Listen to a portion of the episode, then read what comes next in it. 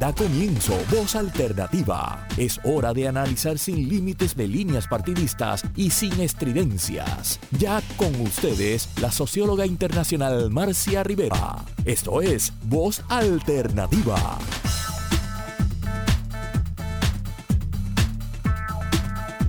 Buenas tardes. Eh, bienvenidos a Voz Alternativa. Les habla Cecil Blondet de Espacios Abiertos, que estoy hoy en sustitución en la moderación, en sustitución de Marcia Rivera, a quien agradecemos siempre la invitación que nos hace a este espacio. Y, de vez en cuando, pues cuando nos permite también ocupar el espacio, agradecidos estamos de poder tener las próximas dos horas de conversación con su público. Aquí el programa de hoy lo hemos titulado Acceso a Información, sus datos, tus derechos.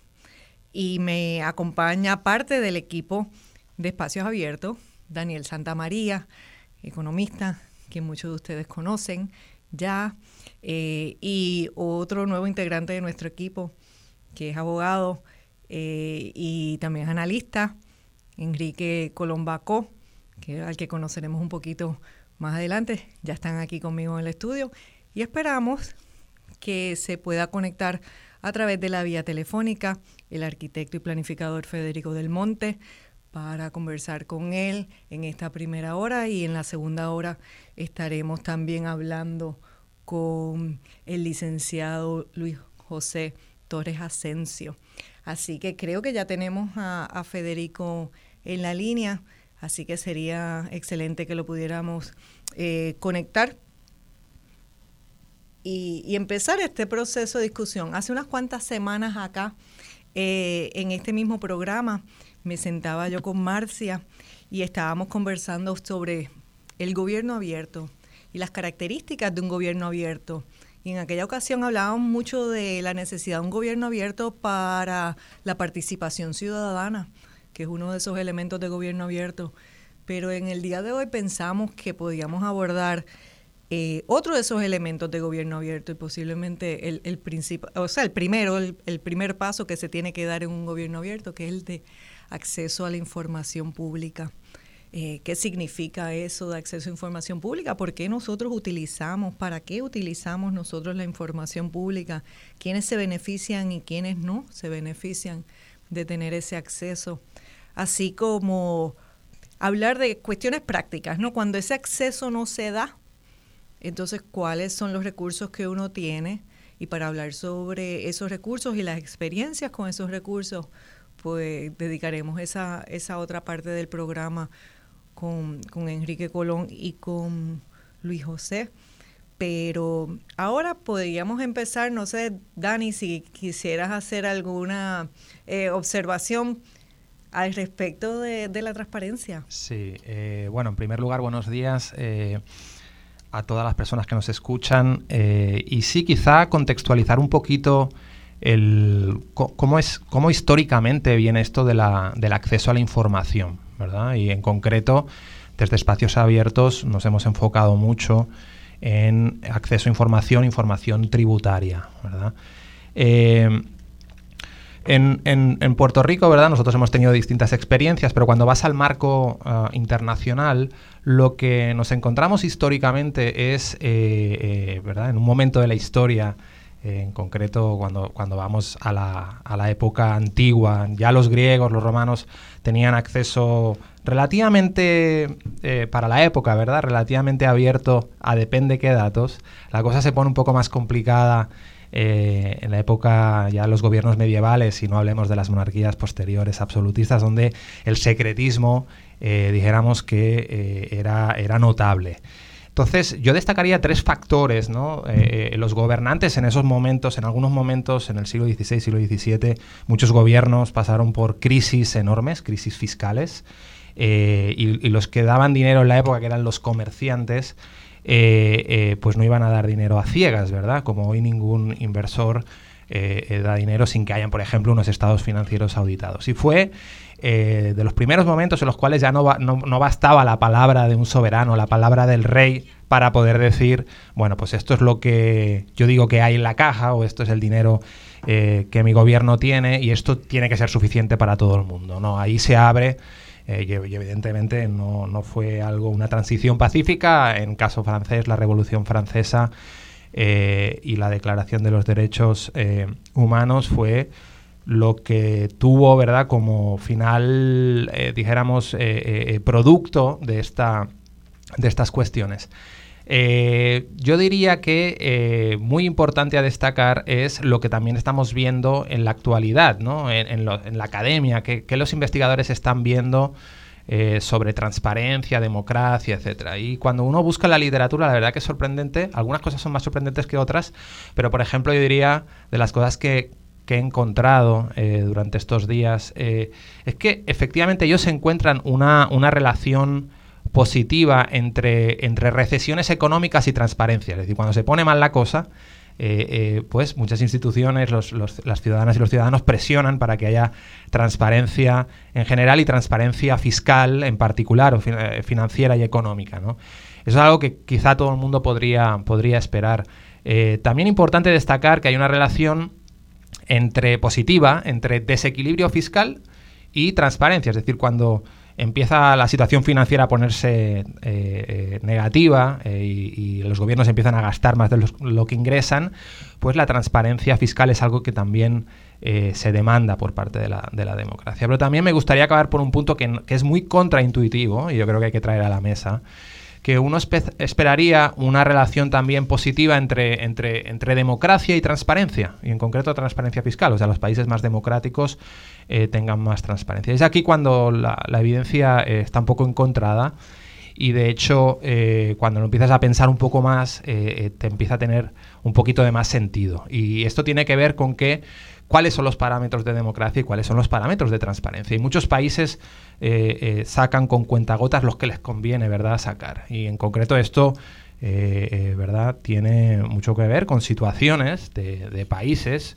y voy a hablar de ciertos países de Europa, que uno tiene en la mente y están catalogados como, como, como paraísos fiscales porque no tienen el grado de transparencia y se consideran, se consideran democracias en el sentido moderno, ¿no? Y hablamos, por ejemplo, de la ciudad de Londres, en el Reino Unido o de la ciudad de Dublín eh, en Irlanda, eh, que son, digamos, motores eh, importantes de, beneplácitos contributivos, o países como Luxemburgo, Holanda y Suiza. Así que yo diría que es importante contextualizar primero, la transparencia fiscal no sale de la nada, sale de unas presiones normalmente de la ciudadanía. históricamente pues, ha sido algo que, que ha conquistado luchas sociales. Y después también es importante eh, eh, ver que ciertos países en la actualidad, eh, considerados países modernos, países, dijéramos, en un estado de desarrollo importante, no son lo, lo, transparentes en, materia tributaria de lo que uno esperaría. Y porque esto es importante, que yo creo que también es un punto a atender en este preámbulo, en este inicio, al final, sin información fiscal que sea verdadera, verdad, fidedigna, pues los gobiernos no, no, pueden entender los riesgos que enfrentan ¿no? Eh, en sus decisiones.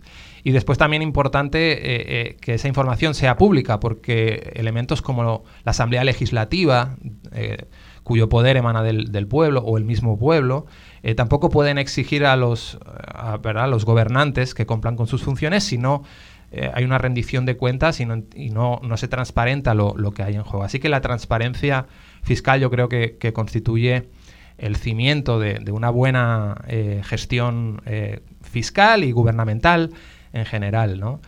Y, y, para también abrir boca, me gustaría, o sea, esto nos afecta, dijéramos, como sociedad y en el trabajo particular de espacios abiertos. espacios abiertos, yo como director de investigación, pues en el día a día eh, me encuentro con distintos escenarios. Escenarios que pueden ir desde información que está relativamente eh, accesible y que necesita a lo mejor un trabajo adicional, información que no está accesible, que tiene el gobierno, el, gobierno de Puerto Rico, y que el gobierno, dentro de sus capacidades, colabora y tenemos muchos ejemplos de colaboración eh, positiva para dar este, esta información y casos en los que pues, esa colaboración no ha sido eh, eh, tan evidente ¿no? y, nos ha llevado a, determinadas gestiones. Así que, sin duda, mm, un, trabajo que todavía queda, queda un camino por recorrer, que en Puerto Rico se han ido adelantando determinados pasos, pero que queda todavía dijéramos, eh, parte importante por, por, por resolver y, proyectos nuestros, los eh, ciudadanos quizá no, no, tengan, ¿verdad? Las personas que nos están escuchando en particular eh, pueden tener algunos en mente, otros no, pero nosotros brevemente voy a comentar, en el 2019 logramos, a través de un litigio estratégico en los tribunales, dijéramos, transparentar eh, lo que son los gastos contributivos, que son nada más y nada menos que incentivos a determinadas corporaciones y también a individuos, que ascienden a 23.600 millones de dólares y que no lo sabíamos en su momento, en un momento de crisis financiera, ¿no? Y ahí mucha gente a lo mejor estará más familiarizado con la famosa ley Ley 22. Hoy en día podemos ir a un informe que hace dos días publicó el Departamento de Hacienda y uno puede ver cuánto el gobierno deja de ingresar por ese eh, beneplácito contributivo, que uno después puede entrar en el debate si está a favor o si está en contra y hay espacios abiertos quizá se mantiene un poco al margen, eh, es más una cuestión de, transparentar eh, todo, toda esa información. En fin, nada, básicamente quería simplemente poner en contexto a todo el mundo que nos escucha con, con este preámbulo. Sí, muy bueno, Dani. gracias, gracias. Yo quería aprovechar y utilizar esa misma coyuntura que tú presentas para entonces introducir a otro de nuestros invitados del día de hoy, que es el arquitecto Federico del Monte Garrido. Eh, Federico tiene una amplia eh, experiencia dentro y fuera de gobierno. Yo pienso que esas cosas son bien importantes también cuando uno está hablando de estos temas de acceso a información pública. En su caso particular, él dirigió la Oficina de Urbanismo del municipio de San Juan bajo la alcaldesa eh, Sila Calderón y luego fue secretario auxiliar a cargo de la Secretaría de Planificación del Departamento de Vivienda de Puerto Rico. También ha sido profesor en la Escuela Graduada de Planificación de la Universidad de Puerto Rico. Fue presidente de la Sociedad Puertorriqueña de Planificación. Es miembro activo de dicha sociedad es miembro activo también del Colegio de Arquitectos de Puerto Rico y actualmente trabaja como consultor.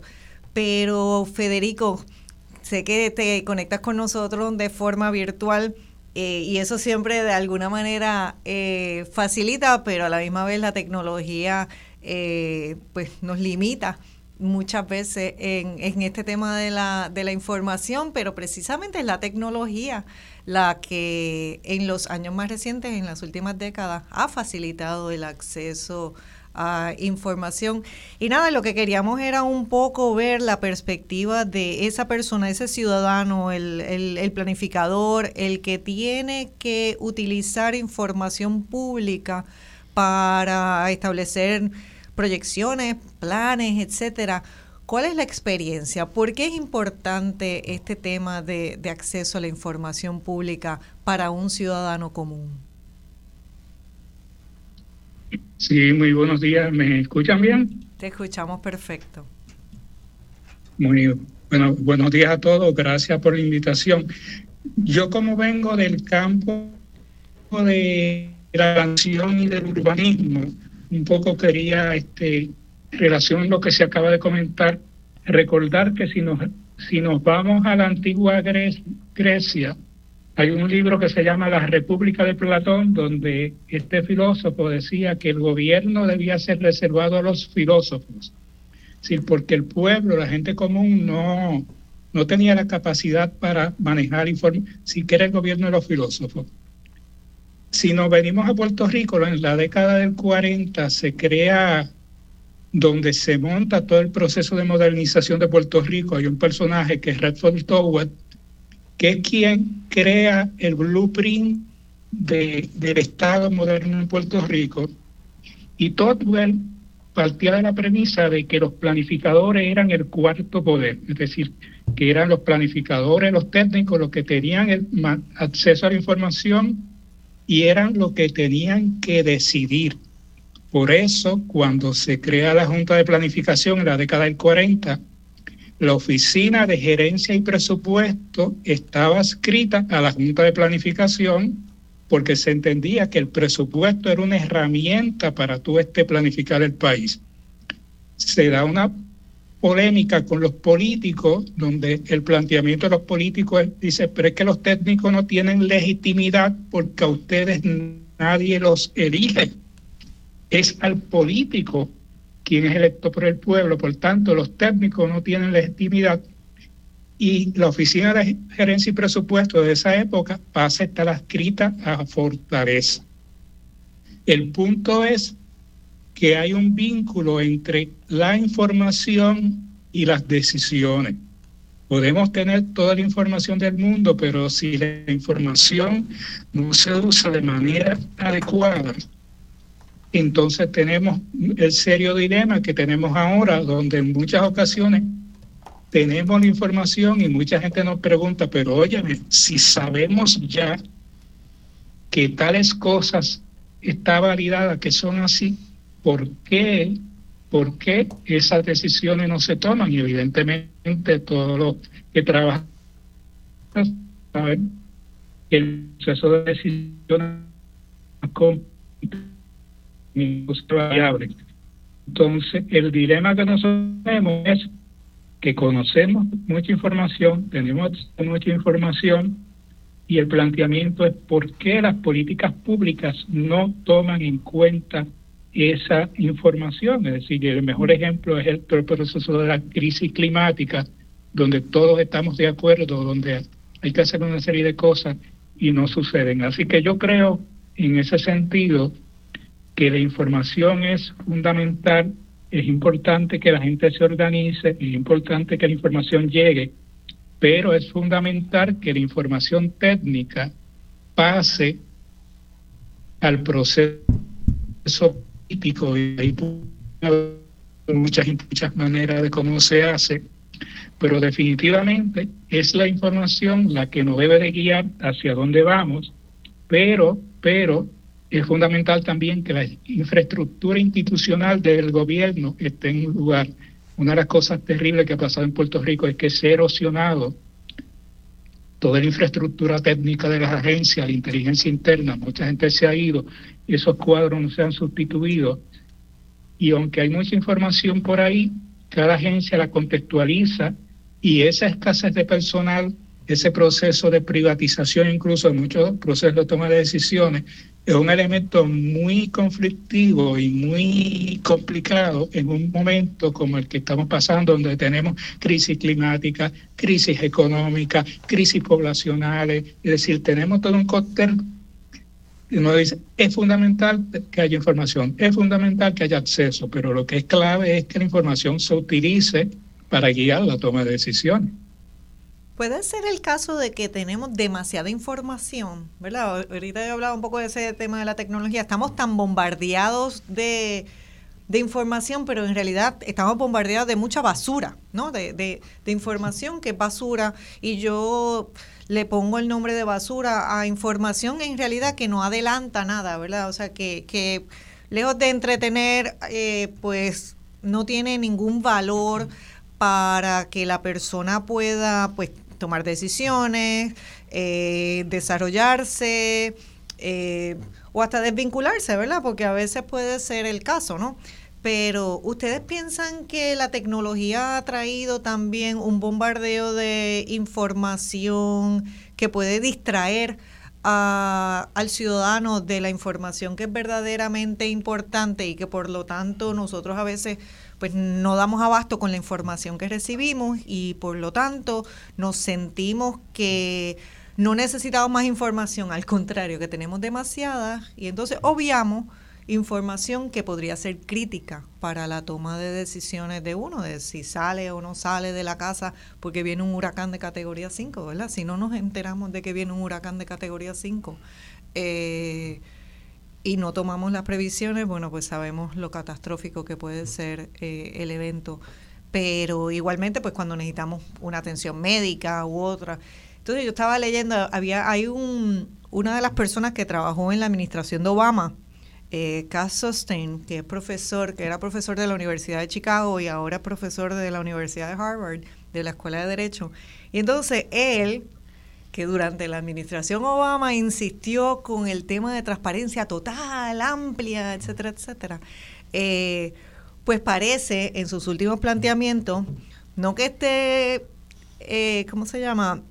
Quitando vela, pero recogiendo la vela, sino que está planteando, bueno, vamos a categorizar la información, una la información, el output de información, ¿verdad? La que se produce o eh, la que produce una agencia de gobierno y que debería eh, publicarse, otra puede ser la información que se produce dentro de una agencia de gobierno y a lo mejor esa tiene otro nivel de, no quiere decir que no sea descubrible, pero a lo mejor no tiene la, la urgencia de la importancia eh, en un momento dado. y entonces hace ese tipo de, planteamiento. Tendremos demasiada información, deberíamos solamente tener la información, el gobierno debería solamente darnos la información aquella que tiene que ver con política pública, con, temas que tengan que ver con el mejoramiento humano de, las personas o la atención del bienestar eh, humano. Le pregunto a ustedes, ¿piensan que tenemos mucha? Bueno, sin duda, yo, pienso, ¿verdad?, que hay, hay mucha información que hay que tomar decisiones en un tiempo relativamente corto de tiempo, ¿verdad? Como por ejemplo el debate presupuestario que empieza, eh, a calentar, a calentar motores en torno a finales de febrero y ya prácticamente en mayo está todo dicho, con eh, relativamente, ¿verdad?, poca participación ciudadana.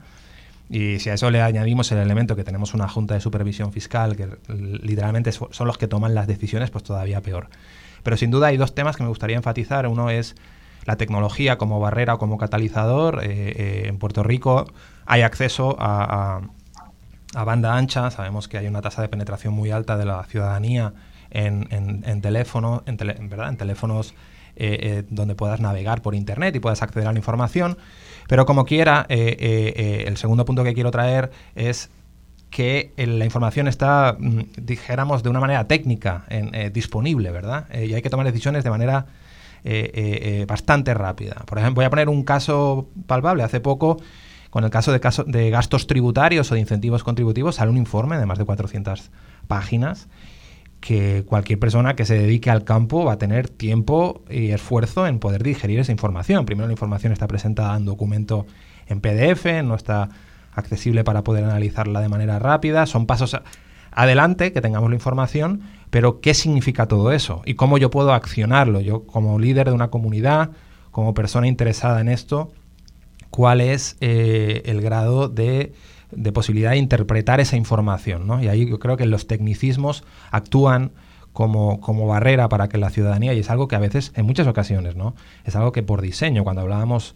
eh, hemos hablado en, ocasiones anteriores de la reestructuración de la deuda, por ejemplo, hay muchas cuestiones allí y muchos tecnicismos eh, que evitan una participación efectiva de, la ciudadanía y tiene que haber eh, pues unos, eh, digamos, catalizadores o unos elementos que puedan hacer accesible toda, toda esa información. Así que información mucha, es, sí, con poco tiempo para digerirla, con un grado de tecnicismo muy elevado y que a veces la tecnología, como por, por ejemplo un teléfono, una computadora, no necesariamente son las mejores herramientas para poder digerir esa información. Se necesita, y habló Federico claramente de algo que está ocurriendo, eh, hay una erosión clara del, estamento institucional, no hay una transferencia de conocimiento, hay unos consultores que cada vez más, y de hecho Espacios Abiertos sacamos una información donde los últimos, desde el 2006, se ha multiplicado casi por 300% el trabajo que se hace,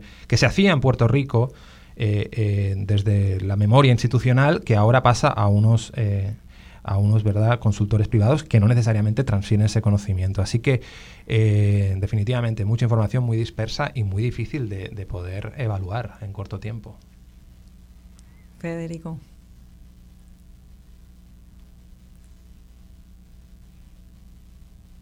No sé si nos escuchas. Eh, pero nos gustaría, aquí tenemos también eh, que se han integrado al estudio, como dije anteriormente estaba eh, Enrique Colombaco y ahora se integró a nosotros el licenciado Torres Asensio, que ha estado otras veces en este espacio, así que no tengo que presentarlo mucho, pero sé que me imagino que están locos por hacer algún comentario al respecto de esta conversación.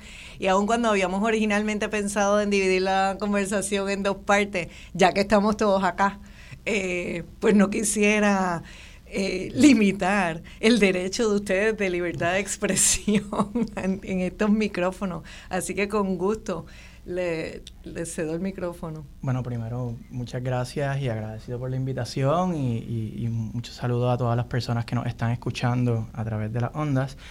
Eh, yo coincido con la premisa, sí, hay, mucha información. Creo que eh, parte del problema igual es que eh, pese a que, a que existe este volumen de, información, todavía dependemos significativamente de demasiados intermediarios e intermediarias en, la interpretación de esos datos, de esos documentos, eh, y, un poco también de el creciente rol que juegan eh, pues los espacios de, de comunicaciones desde la esfera pública, es decir, el presupuesto gubernamental destinado a a agencias de publicidad y comunicaciones, pues, pues va en aumento, ¿no? Y un poco, pues lo que recibimos es, digamos, lo que el Estado voluntariamente quiere ofrecer, ¿no? Eh, y, pues por eso, pues desde, desde, mis espacios de trabajo, pues nos hemos dedicado un poco pues, a enfrentarnos, ¿no? Y, y tratar de velar por el derecho de acceso a una información veraz, a una información comprensiva, reutilizable y que permita, ¿verdad?, que la ciudadanía pueda hacer su propio análisis, su propio juicio, su propia validación de las premisas que subyacen, las políticas del gobierno, eh, etcétera. Eh, así que sí, tenemos un caudal extraordinario de información, pero eh, pero parte del problema sigue siendo, digamos, eh, en que dependemos de, intermediarios que, pues, no necesariamente son o representan las fuentes más confiables, libres de conflictos de interés, a la hora de, interpretar y manejar eh, esa información. Así que, pues un poco, sí, o sea, creo que, creo que eh, deberíamos no pensar ¿no? en cómo, cómo atender esos obstáculos. Sí, yo tengo un dato antes de pasar a, a Enrique y posiblemente porque tenemos que hacer la pausa ya mismo, así que para no interrumpirlo, voy a dar un dato de, información, hablando de información, que es que dice que se supone, se proyecta que para este año el, se genere 90 zettabytes de, de data, este año nada más. Y eso para que tengan una idea, yo en términos de espacio virtual no me imagino estas cosas, pero un zettabyte es equivalente a un trillón de gigabytes. Y a mí el giga me suena más a, a, los, a los espacios que nosotros hablamos, ¿verdad? De la computadora o de cuántos tiene eh, el teléfono que uno anda. Así que no me imagino 90 eh, trillones. Entonces dice que eso que lo que se va a producir en este año nada más de data es más que toda la data que se ha producido desde que se inventaron las computadoras. Y que si fuéramos a utilizar eh, DVD para meter esa data, necesitaríamos 19 trillones de DVD. O sea que en términos de datos, no es un tema de, de nuevo, de falta de, información, sino es de verdadero acceso, que creo que era lo que estaba planteando Luis José, eh, verdadero acceso a la información que nosotros necesitamos para tomar las decisiones, tal y como estaba planteando también Federico, ¿verdad? Desde la perspectiva de, de planificación y la toma de decisiones, y que ata muy bien con lo que estaba mencionando Daniel sobre el tema presupuestario eh, de las proyecciones de nuestros ingresos y las inversiones. Pero los vamos a dejar con esa, con esa nota eh, en lo que vamos a la pausa. Aquí está usted escuchando Voz Alternativa por el 1320 y les habla Cecil Blondet en sustitución de Marcia Rivera y volveremos luego de la pausa. Muchas gracias. Buenas tardes, estamos regresando a Voz Alternativa. Buenas tardes, les habla Cecil Blondet en sustitución de Marcia Rivera y estamos hoy conversando aquí sobre el acceso a la información, tus datos, tus derechos o sus datos, ¿verdad? Porque estamos hablando específicamente de la información pública. Eh, y estábamos conversando con Daniel Santamaría Ots de Espacios Abiertos, con el arquitecto Federico del Monte de la Sociedad Puertorriqueña de Planificación.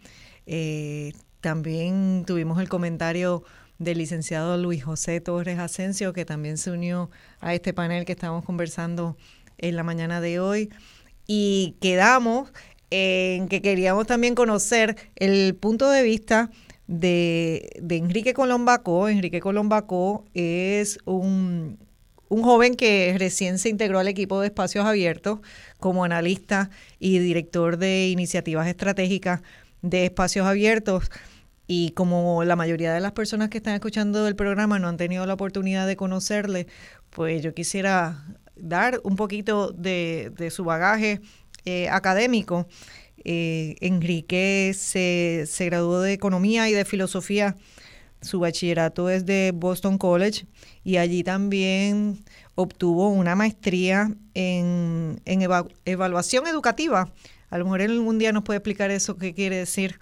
Eh, y también tiene un Juris Doctor, es abogado, graduado de la Escuela de Derecho de la Universidad de Columbia. Tuvo experiencia eh, tanto allá en la ciudad de Nueva York trabajando con bufetes privados como recientemente en Puerto Rico haciendo un clerkship con, en el Tribunal de Distrito Federal. Y tenemos la suerte de que es una de esas personas que teniendo la opción de, de, volver a Puerto Rico, tomó la opción de volver a Puerto Rico y por ahora está aquí y quisiéramos que se quede más tiempo. Así que le damos la bienvenida a Enrique, no solamente a Espacio Abierto, sino aquí a Voz Alternativa. Gracias, Enrique. Y nos encantaría también tener la observación tuya, porque yo creo que nosotros que llevamos mucho más tiempo batallando esto eh, en Puerto Rico, ¿verdad? En el foro público, la perspectiva de una persona que a lo mejor ha tenido otro tipo de experiencia fuera de Puerto Rico y entonces la experiencia que has tenido en los últimos meses en Puerto Rico, pues también es una perspectiva que a nosotros nos gustaría eh, conocer. ¿Cómo lo ves? Eh, ¿Cómo tú piensas que se aborda en Puerto Rico versus otras jurisdicciones? ¿Qué posibilidades tenemos nosotros de, de romper algunas de estas barreras con las cuales nos encontramos de acceso a la información? La, barrera que estábamos hablando antes de la pausa es la posibilidad de que ahora mismo tenemos demasiada información, demasiada data que no sabemos bien cuál es importante y cuál no. Eso es un, un, punto que yo he pensado mucho al respecto y a mí me gusta pensar esto en términos de, de las fotos que tomamos en el celular. Pensamos ahora la cantidad de fotos que nosotros generamos al día, screenshots, fotos de, de cualquier cosa versus las fotos que tomábamos antes de que tuviésemos cámaras digitales antes las únicas fotos que tenías eran bien importantes y tú sabías, esta foto vale la pena guardarla. Ahora tal vez se te pierde una foto que tú tienes en tu, en tu teléfono y no se te hace difícil encontrarla. Esto tal vez pasa con los disclosures de información pública del gobierno, producen tanto y tanto que tú no sabes dónde está lo importante. Pero para eso también hay herramientas. La tecnología ha abierto la puerta para que nos, nos inunden con información, pero también nos dan las herramientas de poder encontrarla. Eh, y yo creo que ahí es donde entramos organizaciones como Espacios Abiertos, que usamos esta tecnología y usamos nuestra, nuestra experiencia para identificar qué, información es importante y ayudar a traerla al mundo para que la gente la vea y la, la, analice, y no solo nosotros. Así que hay, hay, tecnología para que todo el mundo pueda hacer esto. Así que yo lo, yo lo veo como un positivo, aunque de primera intención no sea tan, tan, tan obvio. Y en términos de, de cómo cómo en nuestra jurisdicción bregamos esto diferente que tal vez en otras. Yo, yo soy nuevo a este tema, eh, pero desde que estoy aquí he estado bastante impresionado con, con, el respeto que se le da al derecho de acceso de información pública aquí en Puerto Rico. Es un, es un derecho importante que se reconoce en, en las cortes y, y tenemos una ley bien positiva. Tal vez la cultura del gobierno no, no siempre está donde queremos que esté, pero también hemos tenido buen, buen acceso a, a, información desde, desde, que empecé yo en espacios abiertos. Hemos tenido tremendo, tremendas reuniones con, con, directores de, agencias y, y, hemos conseguido información buena a través de las cortes. Así que yo creo que, yo creo que aquí estamos haciendo cosas, cosas bien y creo que yo lo veo positivo de cómo estamos bregando aquí versus como, como puede ser que se haga en otros sitios. Sí, a mí me encanta ver la perspectiva más joven porque siempre son mucho más optimistas que nosotros los viejers. Eh, que a veces pues nos hemos dado tantos cantazos que uno solamente se acuerda de los cantazos y se le olvida muchas veces a uno también de hacer reconocimiento que a las cosas que existen, ¿no? y no sé si Federico que está del otro lado allá en tiene algún comentario al, al respecto que no quiero dejarte fuera de la conversación porque estés virtualmente. ¿Nos escucha? Yo no estoy segura si, si la conexión, porque yo lo veo en la, en la, en la pantalla, pero no lo escucho. No, no. Estoy por, estoy por aquí y es que hay como, sí, es que hay como una repetición, eh, ahí se oye dos veces la Así. Puede, puede que haya un problema de la conexión porque nosotros... ¿Me oyen?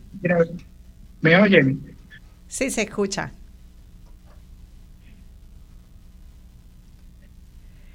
Bueno, creo que tenemos que a lo mejor de, eh, Michael en el control nos ayuda a, a ver qué pasa con la conexión pero lamentablemente lo vemos, pero no lo podemos escuchar bien. Sé que por la mañana habíamos tenido, o que él había tenido un problema con el Internet, y imagino que tiene que ver parte con esa cosa de que en algunos sectores de Puerto Rico se va la luz de forma intermitente y parece que de forma más cotidiana de lo que era anteriormente, y eso no solamente afecta a nuestras neveras, sino que también afecta el acceso al Internet y esa comunicación que que nosotros buscamos. Pero aprovechando que tengo a Enrique y que tengo a, Luis José, una de las cosas, hablaba anteriormente Daniel y Federico, hablaban pues de la importancia del acceso ¿no? a la información y todos estamos de acuerdo con eso. En el caso de los analistas, pues utilizan la información para generar sus informes, su análisis, sus conclusiones. En el caso de planificación estamos hablando de la importancia pues de lo, de lo que son los presupuestos, las proyecciones, la, la demografía, ¿verdad? Tantos elementos estadísticos que nosotros necesitamos para poder hacer una planificación eh, de país. Pero igualmente, cuando no se da ese acceso, ¿verdad? Enrique llamó la atención al acceso que se da, pero yo sé que también Enrique ha participado de procesos de acceso que no se da eh, y que requiere que vayamos al tribunal. Eh, bueno, o que requiere que tomemos cartas en el, en el asunto, ¿no? Eh, sí, creo que ya mismo tenemos a, a Federico por la vía de teléfono. Sí, estoy por aquí. Ah, pues si quieres hacernos el comentario, bienvenido estás. Sí, mira, lo que te quería agregar sobre ese punto es, yo añadiría tres factores. Primero, hay ahora un elemento, y los economistas esto lo saben bien, este, de incertidumbre. Sí, hay mucha información, pero hay mucha incertidumbre por, por lo complicado del tema, es decir, basta mencionar la pandemia, la guerra de Ucrania, hay muchos elementos de incertidumbre que que afectan también la información disponible. Lo otro es el tema, como diríamos, de la veracidad. Muchos de nosotros todavía escuchamos gente que, que, niega el cambio climático, que dice que no. Es decir, y entonces muchas veces eso es bien evidente, pero hay otros campos donde tú tienes posiciones que te plantean una cosa y posiciones que te plantean lo contrario. Entonces, pensando en el ciudadano de a pie común y corriente, uno diría, bueno, se supone que el rol del Estado es un poco como ese árbitro, es realmente de, comunicarle a la ciudadanía dentro de las limitaciones cuál se entiende que es la información correcta. Pero como nos han mentido tantas veces desde el Estado, entonces también la gente dice, pero eso será verdad. Es decir, que el hecho de que todo este manejo de información es complicado, se mezcla el elemento de desconfianza, provoca una situación muy complicada en términos de qué creer, porque hay incluso campos que son, como decía este Daniel, sumamente técnicos, es decir, este Yo puedo este oír 20 explicaciones de presupuesto, pero en última instancia tengo que descansar en la creerle a alguien porque yo no tengo ese peritaje. Es decir, que yo creo que la labor que hace Espacios Abiertos es crucial, por lo menos de tratar de tener un grupo que dentro de esta vorágine pueda servir este con todas las limitaciones evidentemente que hay en términos de incertidumbre, pero evidentemente ante el debilitamiento del sector público es fundamental que este tipo de herramientas estén disponibles para en momentos de tanta confusión por lo menos tratar de orientarse y poder orientar a otra gente con la que uno está trabajando. Sí, ese tema de la veracidad de información creo que se va a tornar más crítico aún con todo esto de la inteligencia artificial, ¿verdad? El tema de la información y la desinformación y la manipulación de información, porque cuando uno elige divulgar parte de la información, pues en realidad está manipulando la información y ese es precisamente mucho de los reclamos que tenemos las organizaciones cuando logramos acceder a información, cierta información a nivel gubernamental, eh, pero lamentablemente pues la información está media o no está completa o el formato en el cual se nos divulga pues tampoco es un formato eh, amigable o el cual uno puede utilizar.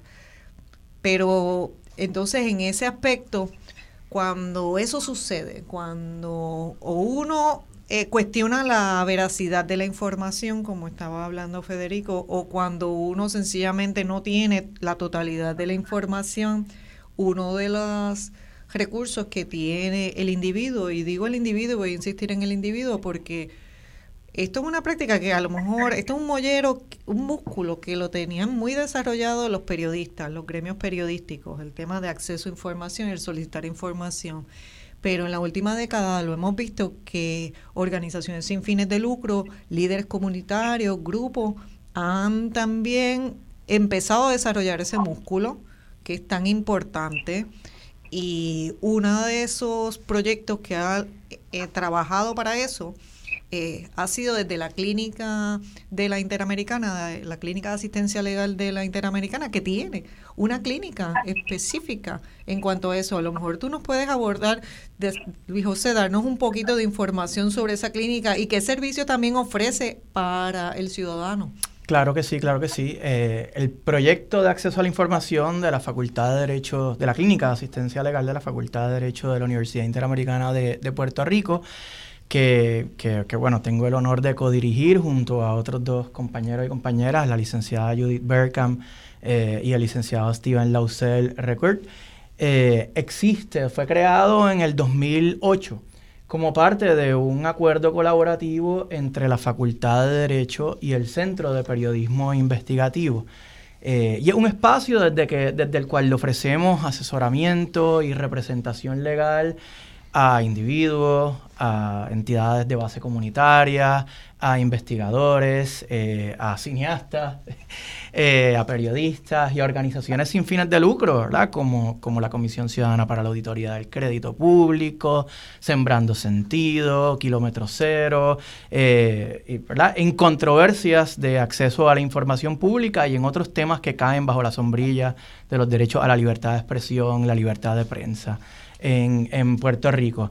Eh, Enrique ¿verdad? mencionaba ahorita que, que, pues, un poco que estaba impresionado con, con la importancia, digamos, eh, quizás desde un punto de vista cultural, político, pero también jurídico, del acceso a la información pública en Puerto Rico. Y, y yo creo que eso ha sido en, gran medida, pues, pues un poco a fuerza del trabajo que, que, se ha estado haciendo, particularmente, como menciona Cecil, durante la última década, década y media, eh, en, utilizar, pues, de una parte del litigio estratégico como herramienta para fortalecer un derecho que se reconoció ya hace más de cuatro décadas en Puerto Rico y que va mucho más allá de lo que se ha reconocido, por ejemplo, en Estados Unidos, un derecho fundamental de acceso a la información en, en nuestra jurisdicción. Eh, y, en, y un poco en apalabrarlo como un discurso ciudadano, ¿no? Como un discurso no, ¿verdad? Pues de ciertos sectores, eh, pues con, con, mayor cercanía a las esferas gubernamentales, sino de, de, todo el país. sin embargo, yo creo que si bien hemos adelantado algo eh, significativo en el reconocimiento de este derecho en la esfera judicial, eh, creo que todavía hay, mucho trayecto eh, por, recorrer, tanto en convertir ese derecho en un derecho accesible para todos y todas, ¿verdad? Este, y, particularmente para aquellos y aquellas que no tienen acceso a un abogado eh, que le puede ayudar a navegar, ¿verdad? Por las esferas gubernamentales, inclusive el tribunal.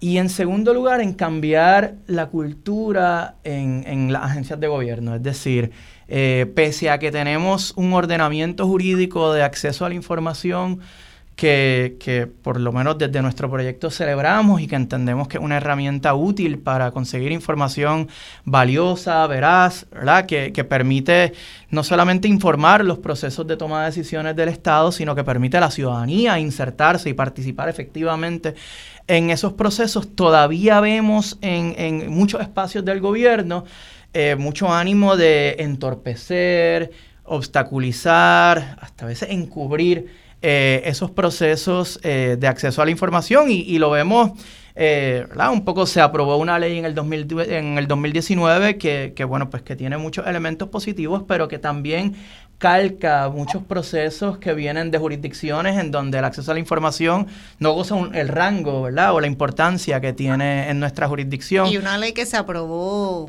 de, un proceso poco transparente. la ley le decíamos la ley de transparencia en aquel momento. Y que ahora estamos en un proceso en donde varias agencias están promulgando reglamentos al amparo de esa ley que también incorporan requisitos adicionales que no están pensados en la ley, que, que obstaculizan, ¿no? Eh, el proceso mediante el cual una persona, un ciudadano, un ciudadana, una organización, pues puede acceder a, esa información. Y esto es sin entrar al, al, tema, ¿verdad? Digamos, al, al primo hermano de la transparencia y el acceso a la información, que es el tema de de la divulgación voluntaria y la, y la, y la divulgación de datos abiertos, es decir, eh, la divulgación proactiva de, por parte del Estado que, que, evite ¿no? que el que las personas tengamos que estar continua y repetidamente ¿verdad? solicitando información eh, en manos del Estado. Así que, digamos, agenda de trabajo tenemos definitivamente en Puerto Rico. Eh, para estos temas, pero sin duda gozamos de un, de un derecho que nos permite y ha permitido, ¿verdad? Desde el proyecto ya hemos presentado sobre 50 demandas de acceso eh, y todas en casos en, en donde se está solicitando información de gran interés para el país. Es decir, no, no, generalmente no representamos a personas que están buscando información personal, ¿verdad? Sus, sus expedientes de sus casos, o personas que tienen un interés económico, pecuniario en la información, sino personas que están buscando mover la, la conversación en el país, proponer cambios en política pública, ¿verdad? Dirigido a incidir, ¿verdad? Cómo, construir eh, un mejor país. Eh, digo, y, un poco... Sí, no, yo estoy completamente de acuerdo porque yo creo que hay muchas personas que piensan que uno pide información para molestar, como, como si fuera una acción... Eh, de, yo no quisiera, sí, como de enfrentamiento, ¿verdad?, contra el Estado. Y yo creo que es un mal servicio el que un funcionario público entienda que su función es la de no dar información, porque es todo lo contrario. Y eso es parte de esa cultura de opacidad que nosotros tenemos y que tenemos que empezar a cambiar y es que la mayoría de los funcionarios se sienten que su deber es el no dar información. Pero no solamente el funcionario, sino yo me he dado cuenta que el Departamento de Justicia se ha puesto, se ha tomado, ¿verdad?, eh, la posición de defender precisamente esa posición de esos funcionarios. Yo digo, espérate, pero si hay una ley, que es esa ley de transparencia, no debería estar el secretario de Justicia o el el andamiaje ¿no? del Departamento de Justicia tratando de poner en vigor la ley en vez de llevar un mensaje contrario. Entonces yo creo que son esas contradicciones que se da. Es la contradicción que se da del el Ejecutivo que cuando es candidato eh, promueve más transparencia cuando es candidato y entonces una vez asume el poder, pues entonces cambia de posición entonces es como un juego, ¿verdad? Es transparencia cuando yo no tengo el control de la información, pero si yo tengo el control de la información, olvídense de la transparencia. Y entonces son muchas contradicciones. Eh, yo creo que son contradicciones humanas también, ¿verdad? Yo no quiero hacer demonizar a una u otra persona porque yo creo que es un tema de la condición humana, pero que nosotros tenemos que evaluar también cómo nosotros nos comportamos, el comportamiento humano en cuanto en cuanto a las decisiones y a los actos nuestros, si somos o no somos consistentes con, esos actos y que qué posición tomamos y cuándo tomamos una posición y por qué. Y yo creo que eso nos pasa eh, en muchos niveles.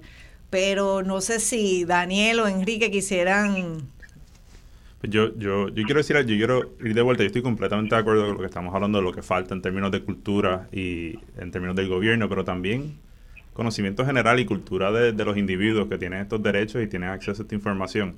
Yo, antes de empezar este trabajo en espacios abiertos, yo no sabía de esta ley del 2019. Bueno, no sabía ninguna de las anteriores tampoco, pero esta específicamente del 2019.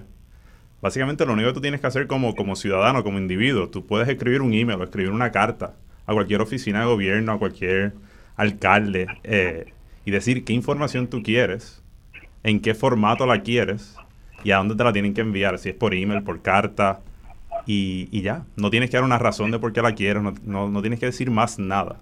Eso es todo lo que tú tienes que hacer para, para accesar información. Yo no sabía eso. Y yo soy abogado y tenía interés en el tema. Yo creo que todo el mundo debería estar al tanto de, de lo fácil que en teoría debería ser. Y si, si el gobierno no te lo da, tienen 10 días, 10 días laborables para darte, lo pueden pedir una extensión, pero al final del día, si, si en 20 días laborables no te han dado la información, tú puedes ir a corte y es gratis, no necesitas un abogado. Yo sé que suena fácil, obviamente va a haber trabas, pero en teoría es la ley te permite eso y, y eso vale, y eso vale. Y pues sí, el gobierno no siempre te da la información, muchas veces no tienen la información que se supone que tengan pero yo creo que si falta cultura de parte de, de, de nuestros gobernantes de entender cómo debería funcionar esto, también de parte de los individuos, tal vez lo deberíamos hacer más para, para que todos nos eduquemos en el proceso y, y cambiemos esto. Yo creo que hay que valorar eh, lo fácil que en teoría debería ser y, y, poco a poco ir moviéndonos para cambiar esta cultura. Sí, yo creo que en esa misma línea y yo creo que esa invitación que se da eh, o esa conversación que yo tuve con, con Federico del Monte, que también está en línea, surgió precisamente en esa misma línea, después de un programa que estábamos hablando, de otro programa de voz alternativa, donde yo estaba con Marcia Rivera y Nilsa Medina y estábamos hablando del tema de participación ciudadana y, y acceso a información, gobierno abierto. Y entonces, Federico, que estaba escuchando el programa, nos hace un acercamiento a espacios abiertos. Mira, de qué manera nosotros podemos también introducir dentro de los procesos de educación continua de los planificadores este tema de acceso a información y participación, etcétera. Entonces, eso que está diciendo Enrique es muy importante porque yo creo que nosotros, unos cuantos, manejamos el tema, hablamos mucho del tema, pero hemos hecho ejercicios limitados para, no estoy diciendo que no se han hecho porque se hacen, se hacen talleres, etcétera, y todos esos talleres han rendido frutos, pero no tenemos todavía el espacio suficiente para que esto se convierta en un ejercicio natural de, de las personas y que más personas conozcan el proceso. Así que, que agradezco mucho esa recomendación porque es algo que nosotros tenemos que estar todo el tiempo recordando a las personas que, que nos escuchan que piensen también de, dentro de su espacio qué oportunidad de, de educar a, a, su grupo, a su sector, a su membresía, a su audiencia, qué oportunidad hay para educarlos más sobre esto, que es un derecho fundamental que, está ligado a nuestro derecho de libertad de, expresión, que no nos podemos expresar si no tenemos información suficiente para poder formar una opinión y para poder eh, fiscalizar si hay que fiscalizar, pero no es solamente para fiscalizar, es también para proponer soluciones, porque las soluciones a los problemas del país no pueden estar únicamente sobre los hombros de las personas que nosotros elegimos, sino que deberían estar sobre los hombros de todos nosotros en la sociedad. Así que vamos a, terminar este, esta, este segmento eh, e ir a la pausa, pero próximamente volvemos para entonces hablar específicamente de unos casos recientes. Hay un caso con el Departamento de Educación. Eh, que a todos nos concierne, yo pienso el tema de educación es la partida de presupuesto mayor que nosotros, a la cual nosotros dedicamos de nuestro presupuesto. Eh, hay una transparencia bastante media, yo diría, en términos de esa información. y vamos a hablar también de la información que debe o no debe, o que quiere o no quiere divulgar la Junta de Supervisión Fiscal. Y, y, esa nube que se ha creado después del caso que resolviera el Tribunal Supremo de los Estados Unidos recientemente en mayo. Así que volvemos. Eh, usted está escuchando Voz Alternativa por el 1320. Seguimos.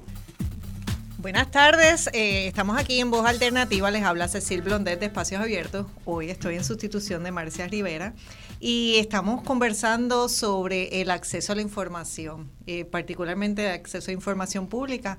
Y como parte de este panel me han acompañado en la mañana de hoy Daniel Santamaría de Espacios Abiertos, eh, Enrique Colombacó también de Espacios Abiertos, Luis José Torres Asensio de la Universidad Interamericana, de la Clínica de Derecho de la Universidad Interamericana y parte de, yo podría decir, eh, del equipo de Espacio Abierto porque hacemos proyectos en conjunto.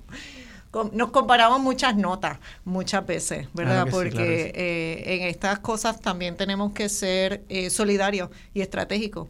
Y una de esas solidaridad que, que ha tenido, que hemos tenido, ha sido en cuanto a ese caso de la Junta de, la Junta de Supervisión Fiscal que llevó el Centro de Periodismo Investigativo, que estuvo casi cinco años eh, litigándose y resultó en una opinión del Tribunal Supremo en mayo, eh, recientemente en mayo, que a mi entender hay muchas personas que están mal interpretando o están dándole un peso a, a una interpretación que es la interpretación que quiere la Junta de Supervisión Fiscal que se le dé al caso eh, y que yo difiero de que esa sea la interpretación correcta. Pero a lo mejor para hablar un poquito de ese caso me gustaría entonces pues que Luis José y el propio Enrique, que también es abogado y que han estado viendo el caso, eh, pues pudieran explicar a la gente cuáles fueron las preguntas que se hicieron, en realidad cuál es la pregunta que llega al tribunal eh, y qué es lo que contesta el Tribunal Supremo y qué significa eso en cuanto a acceso a información de los documentos que produce, custodia la Junta de Supervisión Fiscal. Mira, en términos de, bueno, para contestar la pregunta, la, controversia que llega al Tribunal Supremo eh, tiene que ver con una doctrina que no guarda relación alguna con el derecho constitucional de acceso a la información en, Puerto Rico o, temas de transparencia y acceso a la información en jurisdicción alguna. Digamos, si, si la Junta de, Control Fiscal puede invocar a nombre del gobierno de Puerto Rico eh, esta doctrina de inmunidad soberana, la que un principio, digamos, una rémora de tiempos eh, pasados, pero que todavía subsiste en algún momento, eh, de que el soberano decide cuándo se le puede demandar en los tribunales que, ha creado, ¿no? Eh, o, en, otras cortes. Y, eh, y que, bueno, pues un poco en unas decisiones muy poco razonadas, digamos, el Tribunal de Apelaciones para el primer circuito en Boston asumió en la década de los 70 y los 80 que Puerto Rico, dada su naturaleza y la relación con Estados Unidos, podía invocar esa inmunidad de manera similar a la que lo pueden invocar los estados de Estados Unidos para evitar enfrentar eh, demandas en, el Tribunal Federal, en los tribunales, en las Cortes Federales, eh, siempre partiendo de la premisa de que esas demandas y esas reclamaciones pues se pueden tramitar en los tribunales de Puerto Rico.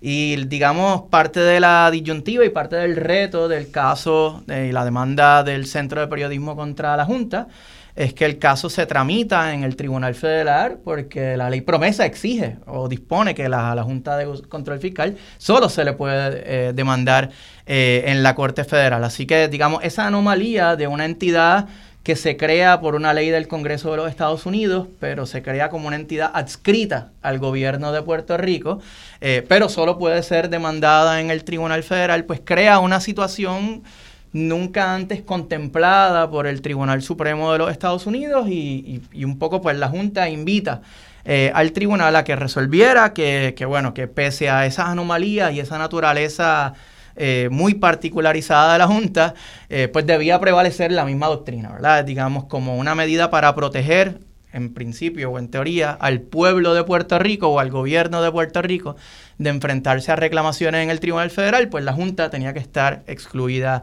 de ello. Y, y ese es el principio que reivindica en una opinión muy, muy corta, muy breve, ¿no? Que no, no profundiza mucho en algunos de los planteamientos que se estaban haciendo, tanto del Centro de Periodismo Investigativo como de, otros, de otras entidades que, comparecieron como amigos de la Corte, entre ellas eh, Espacio Abierto en el caso.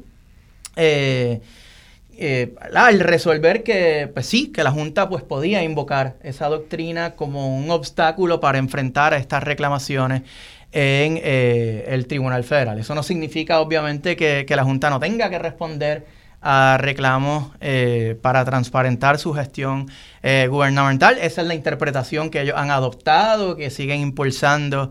Eh, de ello hay unos litigios pendientes, ¿verdad? Que, que, no son del centro, pero que están retando esa, esa premisa, ¿no? pero sí, definitivamente quizás, digamos, esa decisión del Tribunal Supremo yo creo que milita un, trato separado, ¿no? Sobre las consecuencias que tiene pues para transparentar la gestión pública, sobre todo en todo lo que tiene que ver con, digamos, acceso a información, eh, pues, pues, ¿verdad? Sobre la reestructuración de la deuda y la reestructuración fiscal eh, del país, que sé que es un tema con el que Espacio Abierto y en particular Daniel ha estado trabajando, ¿no? Eh, y que bueno, que sé que recientemente, pues ya ustedes también tuvieron una experiencia, ¿no? De, toparse con una respuesta de la Junta en, en los mismos términos, ¿no? en los que el CPI se enfrentó. Debo, decir que, el centro, por lo menos en el caso concreto que resuelve el Tribunal Supremo de Estados Unidos, eh, ese caso tiene un hermano que se ha estado ventilando en los tribunales de Puerto Rico. Es decir, ese caso, cuando el centro demanda a la Junta en el 2016, en el 2017, perdón, eh, demanda también al gobierno de Puerto Rico y al gobierno de Puerto Rico, como mencionaba Enrique ahorita, como tenemos un, derecho hermoso de acceso a la información en nuestra jurisdicción, pues lo demandamos en los tribunales de Puerto Rico. Y ese caso, pues, se siguió paralelo al de la Junta eh, y eventualmente lo ganamos. Y ahora estamos en un proceso de, de entrega periódica de parte de la información del gobierno de Puerto Rico que es similar, aunque no idéntica, a la información que se le estaba pidiendo a la Junta. Así que, ¿verdad? Hay algunas personas que han planteado que la decisión del Supremo Federal va a afectar de forma alguna el, el, acceso a la información por parte del gobierno de Puerto Rico y no, eso es patentemente falso, ¿no?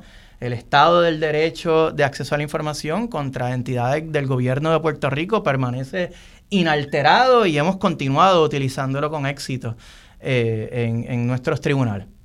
Sí, es interesante eso que tú planteas porque en el caso de espacios abiertos, nosotros la información que en algunos otros momentos hemos buscado de la Junta, precisamente por el caso que estaba llevando CPI eh, y por el proceso tan largo que se dio de, acceso a la información, eh, o de no acceso, porque es lo que ha resultado, en no acceso a información de la Junta Sí, pues nosotros tratamos siempre de identificar y utilizar la, jurisprudencia de Puerto Rico y entonces acceder la información en el caso de la agencia que hubiera generado la información que posiblemente estaba en manos de la Junta. Y el caso más notorio respecto a eso ha sido el de el del informe de gastos fiscales, ¿no? Que en Puerto Rico no se publicaba un informe de gastos fiscales. Eh, nunca se había publicado un informe de gastos fiscales. Y no sé si tú quieres hablar un poco, Daniel, porque Daniel, o sea, la publicación del informe de gastos fiscales en el caso de Puerto Rico se da precisamente por un análisis, un informe de política pública que publica Daniel, de la autoridad de Daniel, y entonces después el proceso legal se, se lleva hasta el Tribunal Supremo de Puerto Rico y finalmente se publicó acá un informe, pero... Sí, no, o sea, yo creo que hay que seguir enfatizando en que la ausencia de información, acceso a la información pública, tiene un costo social. Ya el costo social es tremendo, ¿no? Eh, eh, y cómo las ciudadanas y los ciudadanos pues se afectan de, de, esa ausencia. En el caso que comentabas, y, han, ya han habido varios casos, eh, ahora mismo Luis José hablaba del tema de la reestructuración de la deuda. Recordamos nosotros cuando estábamos investigando y haciendo el, el, estudio, eh, dijéramos, eh, desde Espacios Abiertos estábamos comisionando un estudio que estaban haciendo unos expertos. Yo recuerdo perfectamente el acceso a los multiplicadores fiscales. Eso fue un caso de acceso a la información con el juez Anthony Cuevas. Eh, vino, recuerdo el entonces profesor Martín Guzmán aquí a los tribunales en Puerto Rico el juez en verdad entendió eh, la importancia del por qué no, no es un capricho lo que estamos. O sea, todas las informaciones, todos los supuestos eh, que actualmente van a de política pública que nos van a afectar durante los próximos 30 o 40 años, la está tomando la Junta de Supervisión Fiscal, ¿no? que nos representa en, el Tribunal de Quiebra en el tema de, deuda. Así que eh, recuerdo perfectamente ese día en el tribunal. Pero hubo que demandar esa información que publicó la Junta de Supervisión Fiscal, pero estaba basada en información que estaba custodiada por AFAF. Y al final, o sea, al final no. A quien pudimos demandar en el tribunal local fue eh, a AFAF, Correcto, para que diera la información, pero en realidad, porque fue el que generó la información y por lo tanto, pues, pero no podíamos, no habíamos podido demandar a la Junta de Supervisión Fiscal. Quienes estaban demandando era el CPI a nivel del Distrito Federal y, ahora todavía está pendiente el saberse si la Junta, ese cuento de la inmunidad soberana, es una sombrilla que le pone una, eh, ¿cómo, podríamos decir? Que los pone una burbuja impenetrable donde ellos están protegidos de acceder, de dar, de cualquier sobre este tema que están parados en la Constitución de Puerto Rico y en la ley de Puerto Rico. Y ellos continúan insistiendo que no. Y la, la más reciente ha sido una solicitud que hizo el equipo, ¿verdad? Porque yo escucho a todos estos, los analistas, ¿no? Ellos son muy apasionados de esa información y ese detalle que ellos necesitan. Y esto posiblemente para la persona que nos está escuchando del otro lado dice, bueno, pero es que eso yo, yo no entiendo nada de eso. Multiplicador de qué, eh, ¿verdad? Cosa.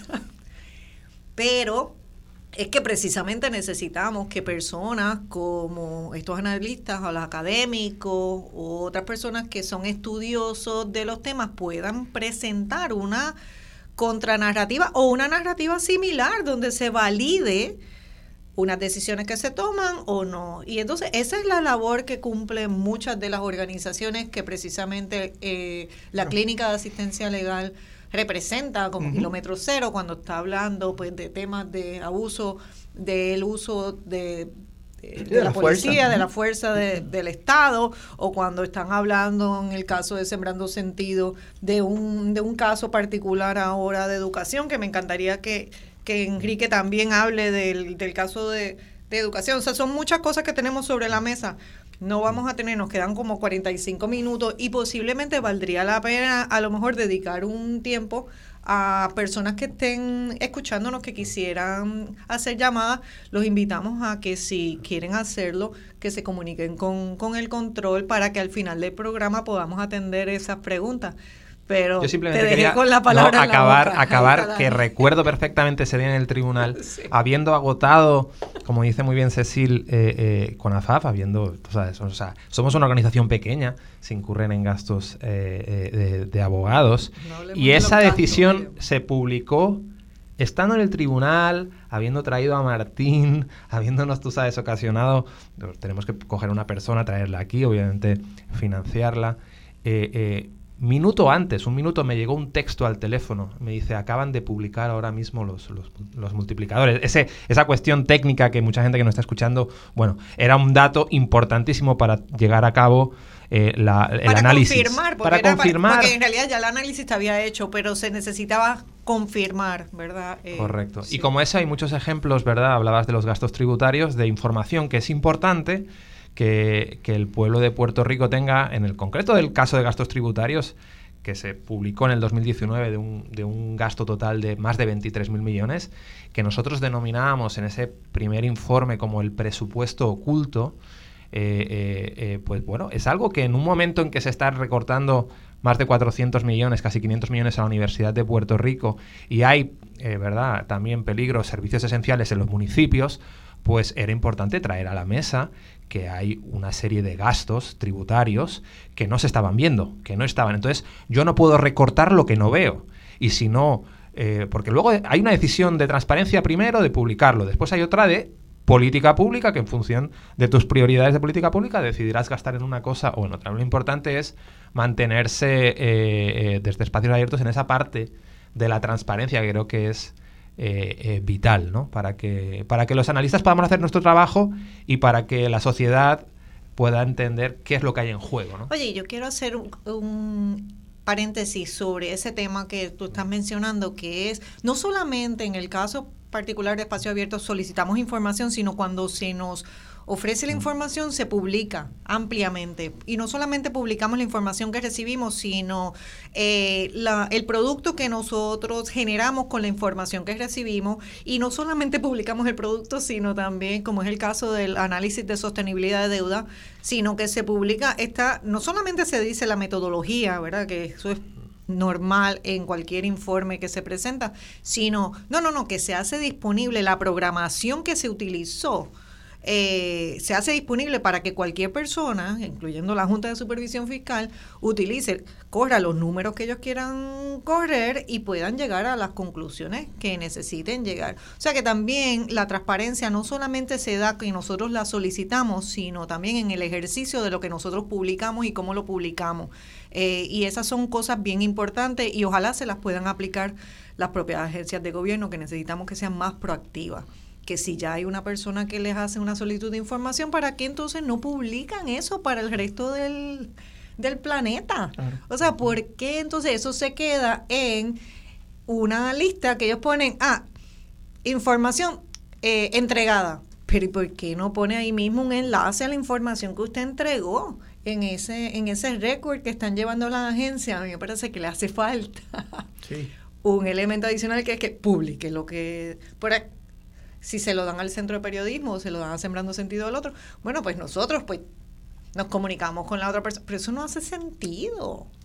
Eh, y no hace sentido tampoco que entonces en esa sea la única ocasión que se hace, como nos pasa a nosotros muchas veces, que todos los años tenemos que pedir la misma información, pero bendito sea Dios, si ya eso se resolvió, si ya eso fue al tribunal, ¿por qué entonces usted no lo hace de forma proactiva todos los años? Porque tener la información de un año, pues vale para ese año, pero mucho del análisis que nosotros hacemos tiene que ver con información de varios años.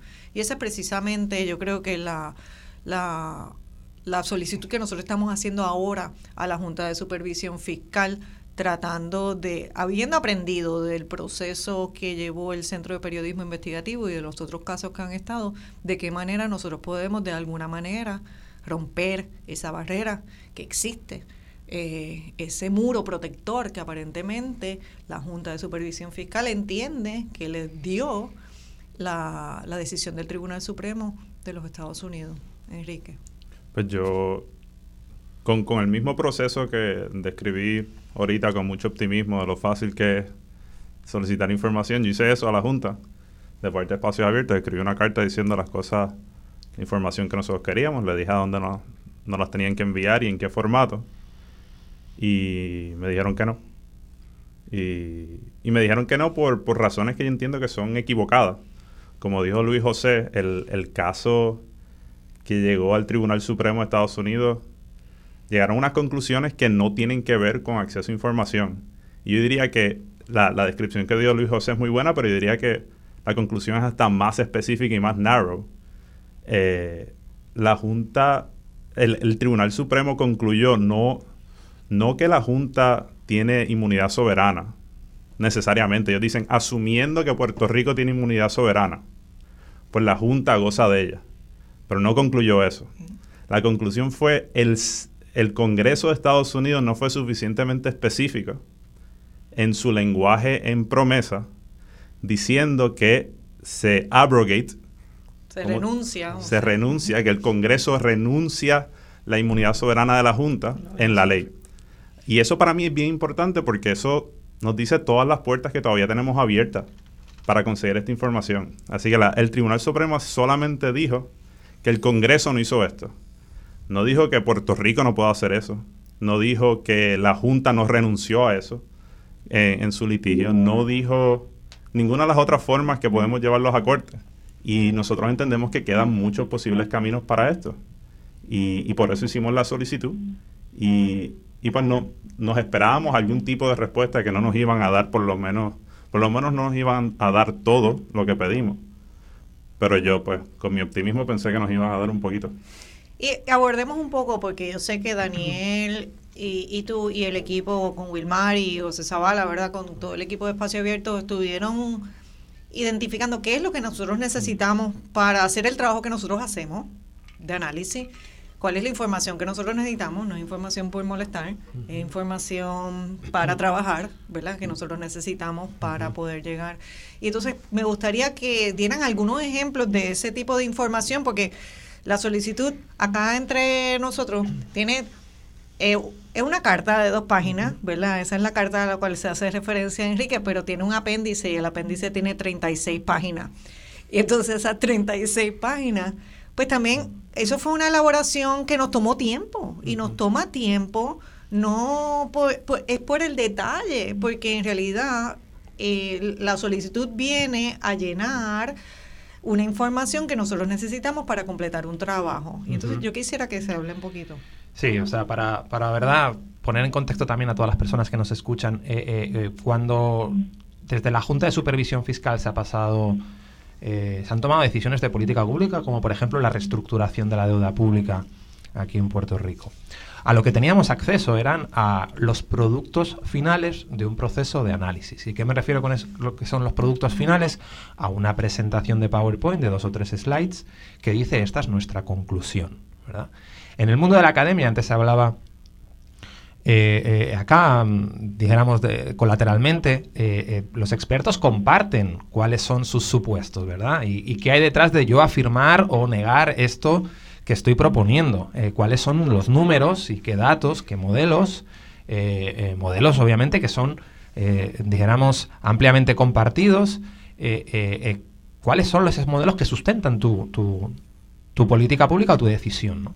Y es ahí donde entramos. Lo que decimos nosotros es, hay distintos consultores que han tomado decisiones, o sea, consultores que han sido los que han trabajado el, producto final que ha provocado que la, Junta de Supervisión Fiscal tomara una u otra decisión. Nosotros no podemos criticar algo, no podemos, dijéramos, eh, eh, eh, positivamente decir lo apoyamos o negativamente lo criticamos si no sabemos cuáles son las bases que han, que han tomado, que, que, forman parte fundamental de la decisión final de haber decidido una cosa u otra.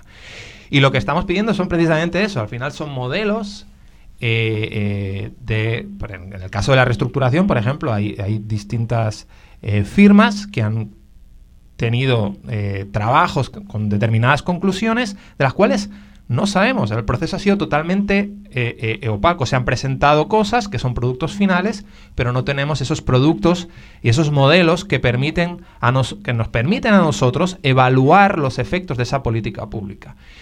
Y aquí es, básicamente el trabajo fue ir a través de, eh, a través de ese listado de consultores que sabemos porque sí se publica, se publica con bastante detalle en los contratos. O sea, cuando la Junta contrata a McKinsey o a Ernst Young o a cualquier otra consultora, eh, eh, yo te voy a pagar esta cantidad de dinero a cambio de estos servicios. Y nosotros tenemos el detalle de esos servicios. Y hay una información que no debería, o sea, que pagamos, que pagan, que paga el pueblo de Puerto Rico. Estamos hablando de que ya llevamos 1.300 millones de dólares pagado a esos consultores, ¿verdad?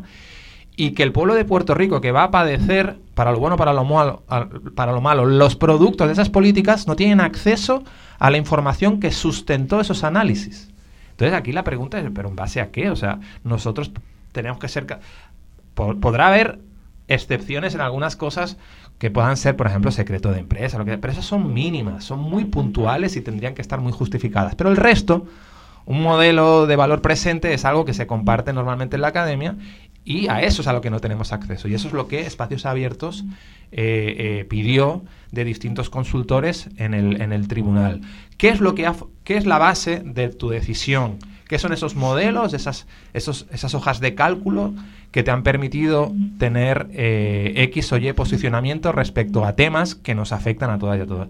Y ahí, pues, la respuesta ha sido esa, esa negativa, ¿no?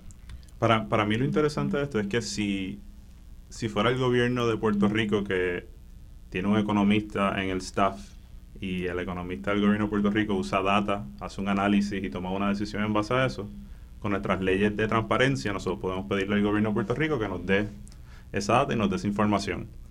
Pero en este caso, como no es el gobierno de Puerto Rico, es la Junta, ahí hay un paso de entremedio que nos lo ponen difícil. Porque la Junta, según ellos, supuestamente no lo podemos llevar a corte.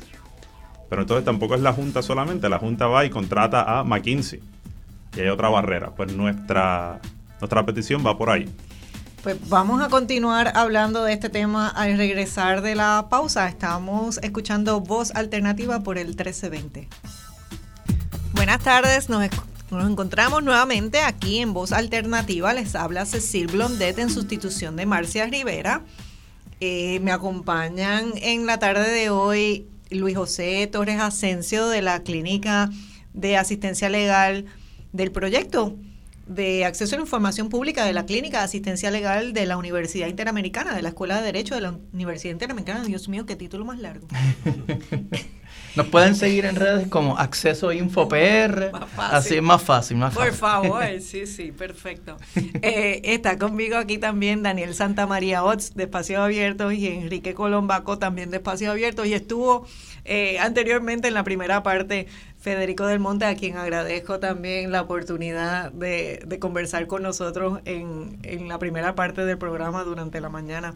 Así que el programa de hoy lo hemos dedicado al tema de acceso a información como uno de los elementos de gobierno abierto y particularmente el tema de acceso a la información pública. Y, al principio hablábamos un poco de teoría y las razones y quién pide, cómo se pide, pero también estábamos hablando de, bueno, cuando ese acceso no se da y tenemos que ir al tribunal, ¿qué pasa? Y cómo el tratamiento que nos da el tribunal, eh, que al final yo creo que la mayoría de los casos, yo podría decir que el 99% de los casos que llegan al tribunal, o por lo menos de los que nosotros hemos llevado, eh, logran el acceso a la información. O sea que esto no es, pero es un montón de recursos. Nos cuesta, la, la, la falta de acceso a información nos cuesta doble. Nos cuesta porque nosotros las organizaciones tenemos que poner recursos, eh, dinero, eh, recursos, ¿no? Personal, pero también la agencia de gobierno tiene que poner dinero y personal y abogado y eso también sale del bolsillo de los contribuyentes. Así que acabamos nosotros siendo los que pagamos doble por ese por la falta de acceso a información y por la cultura de opacidad que existe lamentablemente en el gobierno aunque sí hemos podido concluir que se han dado pasos en, una dirección correcta. Hablábamos pues no solamente de la aprobación de una ley, eh, del acceso que tienen los ciudadanos de forma gratuita a, través de esa ley, del formulario que, tiene la ley que facilita el que un ciudadano pueda acceder eh, al tribunal, ¿no? que sea más fácil llevar a cabo su reclamo cuando no, no se da, pero todavía nos encontramos con muchos obstáculos y yo pienso que los obstáculos que nos encontramos son grandes, pero son grandes porque la información que nosotros todavía no tenemos acceso es información que es medular para muchas tomas de decisiones. Y una de esas tomas de decisiones tiene que ver con el presupuesto, el gasto que hace el Departamento de Educación eh, del presupuesto de Puerto Rico. Es un caso que Sembrando Sentido radicó junto con la, con la clínica eh, desde enero, eh, una solicitud que ellos tenían pendiente desde, desde octubre, septiembre, octubre del 2022, y que el viernes finalmente hubo una sentencia, ¿verdad? Porque el caso ha estado en mociones, eh, determinaciones, se ha provisto alguna información, no voy a decir que no, eh, pero la información que se solicitaba era una información basta y pues tomó casi seis meses el que se pudiera llegar a, un, a una sentencia que posiblemente será apelada, ¿verdad? Y volverá a ponerse el dinero público. ¿Piensas que sí? ¿Tú piensas que no? Ojalá que no. Aquí Luis José piensa que no. no, no, y, de, y de hecho, déjame, déjame aclarar, o sea, ya se había emitido sentencia en el caso, se metió el primero de mayo, y un poco desde, desde que se presentó la demanda, eh, que, que eh, fue el primero de marzo, eh, pues un poco el caso ha estado en esta etapa, ¿verdad? De, de, entregas periódicas, incompletas de información, que ustedes muy bien lo conocen también y lo han tenido en su experiencia. El, gobierno interpreta la, la, petición de la manera más restrictiva posible y entrega y uno pues tiene que acudir al tribunal y decir, mira, eh, pues sí, entregaron esto, pero todavía falta esto otro y, y pues un poco hay un toma y dame, ¿no? Eh, eh, constante en, en, el tribunal, y, pero, pero definitivamente pues se da un pronunciamiento importante ahora esta semana, ¿no? En donde el tribunal pues yo creo que reivindica dos principios pues que, que, están en nuestro, que forman parte de nuestro ordenamiento jurídico de acceso a la información pública,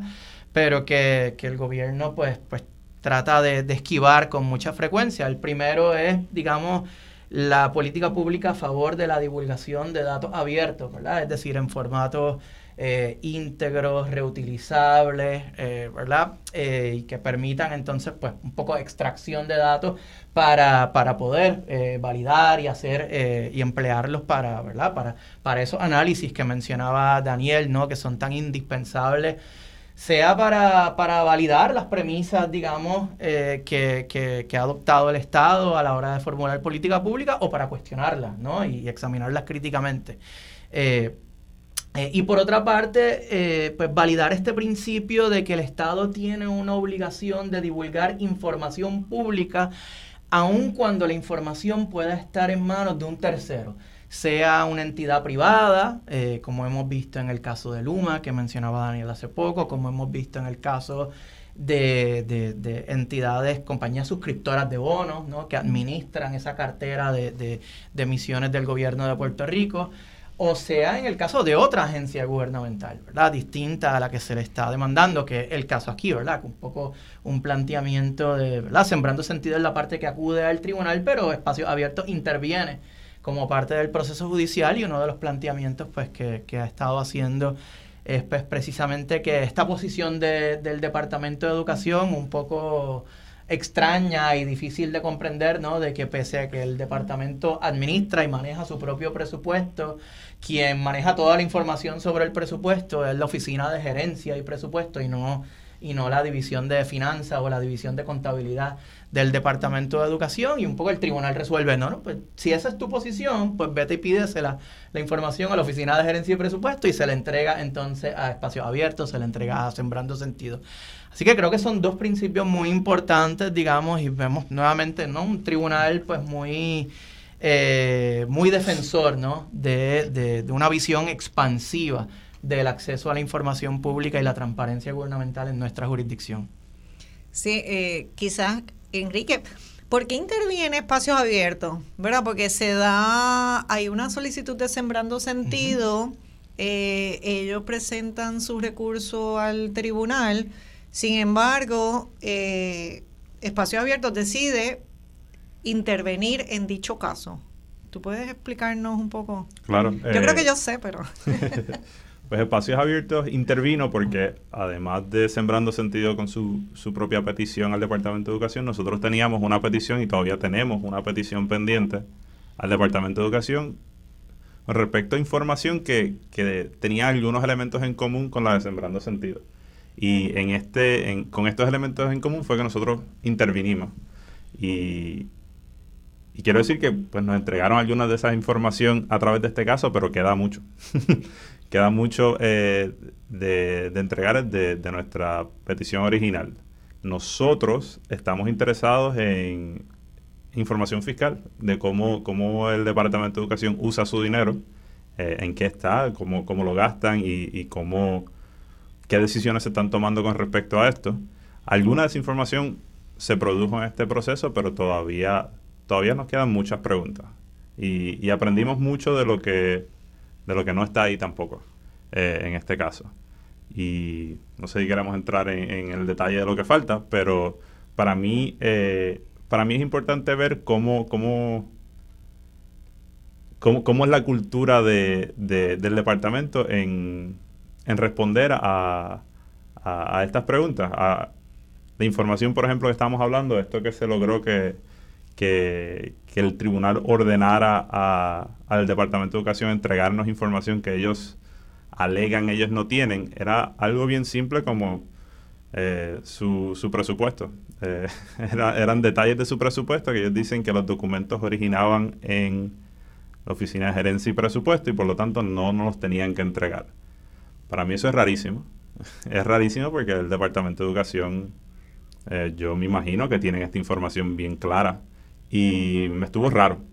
Pero tengo esperanza ahora que, que, el tribunal los ordenó entregarlos, no, nos llegará la información.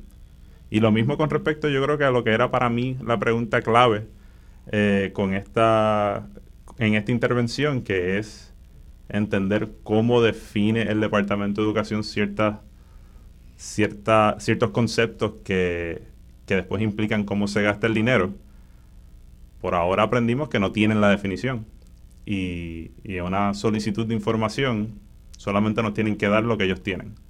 ¿Cómo vamos a lograr que nos den esto? Son par parte de estos próximos pasos que daremos en, nuestro propio, en nuestra propia intervención. Yo creo que es, es importante recalcar que el presupuesto del Departamento de Educación es un presupuesto de sobre 5 mil millones de dólares anuales. Eso es eh, casi el 40%. ¿Cuánto es del...? Más del 40, sí. Este año estamos casi picando los 13.000, el Fondo General 12.700, 5 sobre 12, estamos hablando del 40 y pico por ciento, sí.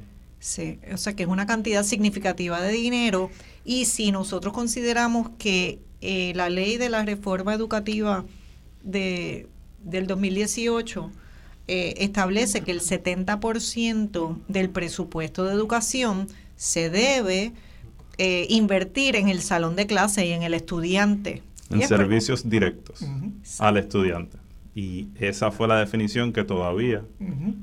no, no se ha definido por el Departamento de Educación. Sin embargo, ellos dicen que están cumpliendo con ese con, con esa asignación de 70-30 entonces, pues la pregunta es, bueno, ¿cómo puedes tú decir que estás cumpliendo si tú mismo dices que no tienes los datos para poder calcular eso y no has definido qué es lo que significa servicio directo al estudiante. Esa es la importancia, yo pienso, de estos procesos, que es que tenemos personas, organizaciones, comunidades que están interesadas en que la política pública del Estado se lleve a cabo conforme se aprueba la política pública y que haya una rendición de cuentas respecto a la política pública, a las leyes que se adoptan, a las decisiones. Y que si esa rendición de cuentas no la está llevando a cabo el Estado, porque deberíamos tener una asamblea legislativa que sea la que esté fiscalizando al ejecutivo y hay unas comisiones de educación, etcétera, que deberían estar asegurándose de que esas leyes que ellos eh, aprueban y que el gobernador firma se convierten en, en verdad, ¿no? Y en, Y, y aún si la fiscalización se estuviera dando, Cecil, o sea, aún si estuviéramos, ¿verdad?, con, con un Estado, un, un, un, ente gubernamental que, pues, en todas sus esferas, digamos, pues, pues cumple, digamos, con todos estos componentes del principio de separación de poderes, hay una fiscalización, mayor transparencia, digamos, eh, la validación externa, digamos, los procesos, el derecho de la ciudadanía a, acceder a esa información, a, esos supuestos básicos ¿no? que utiliza el Estado para tomar decisiones, eh, pues es fundamental, ¿no? Y, y, pues lo vemos en este caso, lo vemos en los pedidos a la Junta de Supervisión Fiscal, lo vemos en el caso del Centro de Periodismo Investigativo, por ejemplo, sobre los informes anuales que rinden los inversionistas bajo la Ley 22 y, y el Código de Incentivos, es decir, hay una reticencia hermética de parte del Estado a compartir la información que se utiliza para tomar decisiones eh, públicas. Y, un poco, es decir, el Estado quiere ser el único que maneje esa información para, para, bueno, para que entonces se le dificulte, ¿no? Poder cuestionar. Y eso es lo que no podemos permitir. No lo permite nuestro ordenamiento, ¿no? Y pues tenemos que, digamos, ser eh, pues firmes ¿no? en exigir que, que, no. Que y yo creo que aquí el Estado nos debería ver como aliado, porque el Estado no ha tenido la capacidad posiblemente porque no tiene recursos suficientes, porque son tantas las leyes para estar verificando que se están cumpliendo con todas las cosas que ellos ponen que se tiene que cumplir, con todos los requisitos que, que imponen las propias leyes, los reglamentos, y deberían ver a las comunidades, a las organizaciones sin fines de lucro como aliados en ese proceso de validación, como tú bien lo mencionas, o de reevaluación. Porque internamente uno está todo el tiempo evaluando y reevaluando las cosas que uno hace, ¿no? Y, midiéndose y lo puedo hacer mejor, fue efectiva la inversión que yo puse de tiempo, de esfuerzo en esto, ¿verdad? Desde el que hace ejercicio, cuántas horas dedica a correr, hasta, ¿verdad? O sea, esto es en todo. Y entonces nosotros todo el tiempo estamos evaluando, lo que hacemos y verificando si el esfuerzo que uno hizo logró el resultado que uno quería tener. Y entonces lo mismo debe suceder en cuanto a gobierno. Y por eso es tan importante este tema de la información, por eso es tan importante el tema de la participación ciudadana. Yo creo que todos estamos de acuerdo.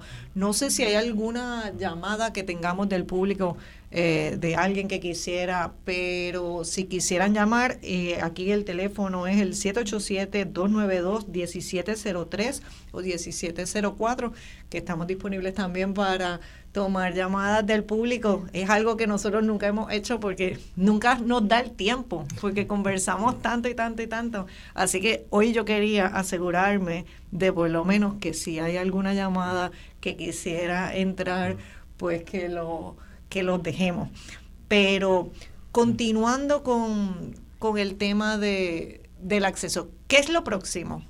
O sea, que aparte de, de, de las demandas, aparte, ¿qué otras posibilidades nosotros vemos?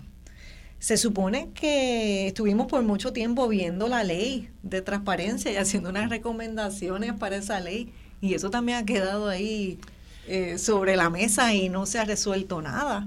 Sí, sí, yo, yo creo que se ha hecho un trabajo de, investigación y análisis de, de, qué ha pasado, digamos, en estos últimos cuatro años luego de la aprobación de tanto la ley de transparencia como la ley de datos abiertos. el, Centro de Periodismo Investigativo eh, publicó un informe que fue redactado por el compañero licenciado Carlos Francisco Ramos Hernández eh, de, transparencia ¿no? y un poco la gestión administrativa, la gestión del Estado eh, para poner en vigor esos mandatos de la ley y hay unos proyectos de ley presentados para enmendar y, digamos mejorar significativamente el Estado de Derecho del acceso a la información desde, desde esa parte, ¿no? desde el lado de los procesos que emplea el ente gubernamental para viabilizarlo, pero, pero bueno, pues un poco han estado detenidos ya por algún tiempo eh, en el trámite, en el trámite legislativo, así que nos parece que, eso, de hecho, un poco,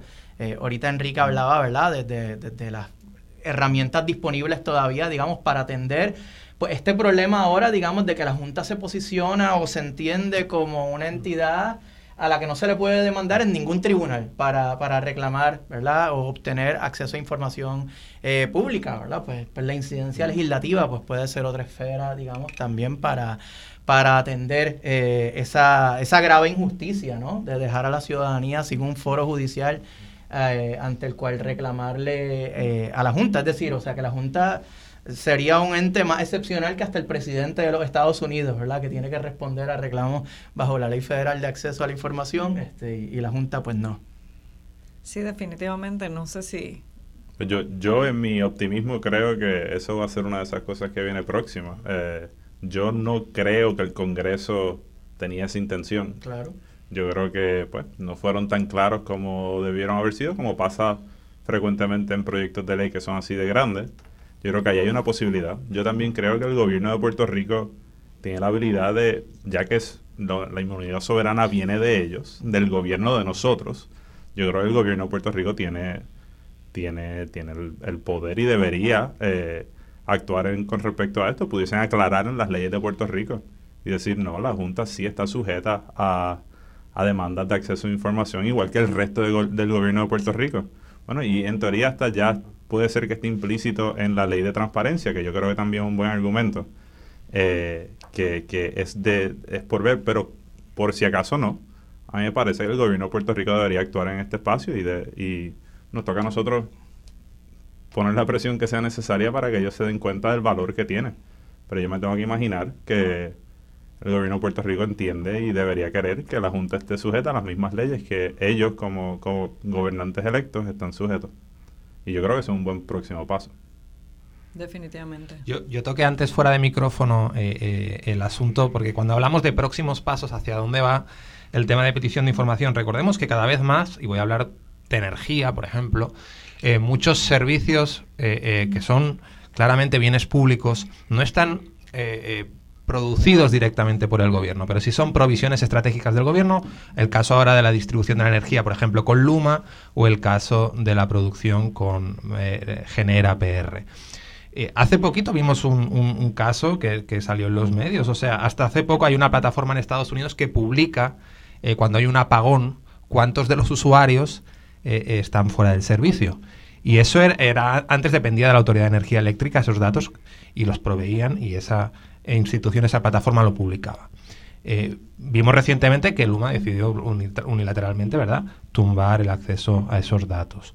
Eh, la pregunta aquí es, y, viniendo a la reflexión de qué viene lo próximo, o sea, cuando es un bien público estratégico, independientemente de quien lo produzca, esa información sigue siendo parte de interés público y debería, ¿verdad? El espíritu de la ley debería recoger eso y debería eh, ser capaz de no privar a la ciudadana al ciudadano de esa, de esa información. Yo creo que eso es algo que con muchas alianzas público-privadas y con la tendencia que hay general, no es algo de Puerto Rico especialmente, sino en el mundo en general, es algo a lo cual hay que estar muy atentos porque muchos servicios que nos afectan en el día a día no necesariamente van a estar producidos por el gobierno y cuando vayamos a pedir información al gobierno, el gobierno va a decir, no, no, pero es que espera, es que yo no lo produzco, lo produce esta otra entidad. Entonces, ¿cómo nosotros no nos quedamos desprotegidos de algo que, nos afecta directamente? Creo que eso es una conversación que hay que hay que todavía despertar y que está empezando ahora.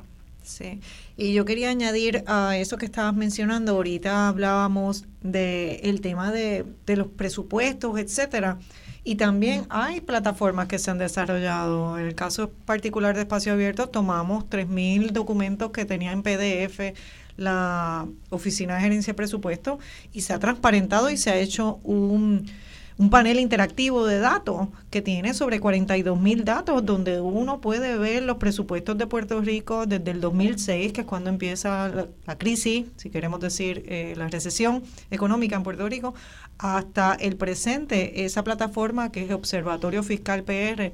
Eh, está disponible para que las personas puedan jugar con la información y hasta bajar la información eh, en formato de gráfica o en formato de dato abierto, precisamente. Entonces, yo pienso que parte de donde nosotros tenemos que seguir moviéndonos es hacia seguir insistiendo, eh, que el trabajo de nosotros no, no descansa, que nosotros tenemos que continuar abriendo nuevas puertas, conquistando nuevos obstáculos que pueden que nosotros estamos viendo que se dan en respecto al acceso a información pública, que no es suficiente las 10 organizaciones que estamos, que estamos constantemente solicitando información, que necesitamos un ejército de personas, de comunidades, de entidades. Esta mañana yo leía en el periódico que hablaban eh, unos grupos que están interesados en la ley de costas de Puerto Rico, ¿verdad? Y en los presupuestos de recursos naturales al respecto de las costas, etcétera, porque cada vez estamos viendo más problemas alrededor de nuestras playas, de la conservación, de las construcciones ilegales, de todo tipo de cosas y se está eh, justificando que esas cosas se están dando porque el Estado tiene menos recursos. Pero yo a la misma vez escucho un presupuesto que se aprobó el 30 de junio, donde es el presupuesto mayor que creo que ha habido eh, en muchísimos años, de casi 31 mil millones de dólares, cuando hablamos pues de, todo el presupuesto, entre fondos federales, lo, lo que se recibe de de los derechos que cobra el Estado más de las contribuciones, estamos hablando de un presupuesto significativo. Eh, así que el tema es nuevamente dónde están las prioridades, dónde estamos gastando nuestro dinero y por eso es tan importante ese tema que Dani lleva muy, en el corazón de la transparencia fiscal, de dónde está nuestro dinero, qué se hace con nuestro dinero, quién decide con nuestro dinero. Así que esa es parte de, del, del proyecto ¿no? de acceso a información para lograr un gobierno abierto, más participativo, más democrático. Eh, esto, como tú decías al principio de, tu intervención, que él habló sobre el elemento democrático, ¿no? De qué manera el tema de acceso a información no es un, no es un embeleco, sino que es una de las raíces, de las bases de, un gobierno democrático. Y si nosotros nos preciamos de tener un gobierno democrático, deberíamos entonces formular un, una relación de gobierno con sus ciudadanos que sea abierta, de, que sea de aliados, donde nosotros podamos también participar todos juntos en la búsqueda de soluciones. Eh, y que no tengamos miedo de divulgar información que a lo mejor no es beneficiosa para el gobierno, bueno, pues esa es precisamente la razón de ser. Eso es como si usted decidiera, y hay gente que lo decide, yo no quiero decir que no, pero hay gente que decide que si están muy enfermos no quieren saber de, de su enfermedad. Pero la mayoría de la gente sí quiere saber. Si están muy enfermos, ellos quieren, queremos, ¿no?